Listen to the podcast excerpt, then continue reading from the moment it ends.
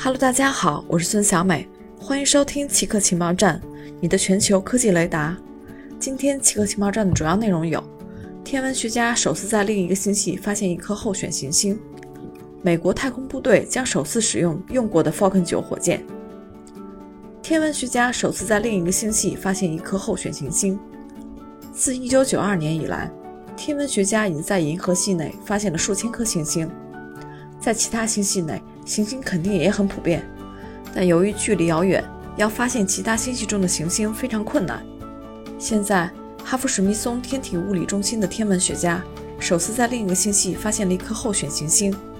这颗行星位于两千三百万光年外的大熊星座附近，被命名为 M51-ULS-1b，比土星略小。它与母星的距离大约十倍于日地距离。它产生的 X 射线亮度比太阳所在所有波长的总输出还要明亮百万倍，类似行星凌日现象。当一颗巨大行星恰好经过地球观测的方向，它是有可能短暂遮住 X 射线源的。这正是九月二十日发生的现象。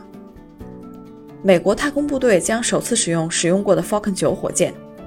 美国太空部队将在明年首次使用回收的 Falcon 9火箭来发射两颗 GPS 导航卫星。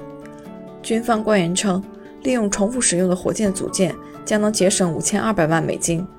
SpaceX 在二零一八年和今年六月为军方分别发射了 GPS 三杠零一和 GPS 三杠零三两颗导航卫星，计划在九月三十日发射 GPS 三杠零四。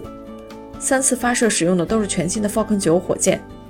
根据修改过的新合同，GPS 三杠零五和 GPS 三杠零六。将重复使用火箭第一级。以上就是今天七克情报站的所有内容，谢谢您的收听。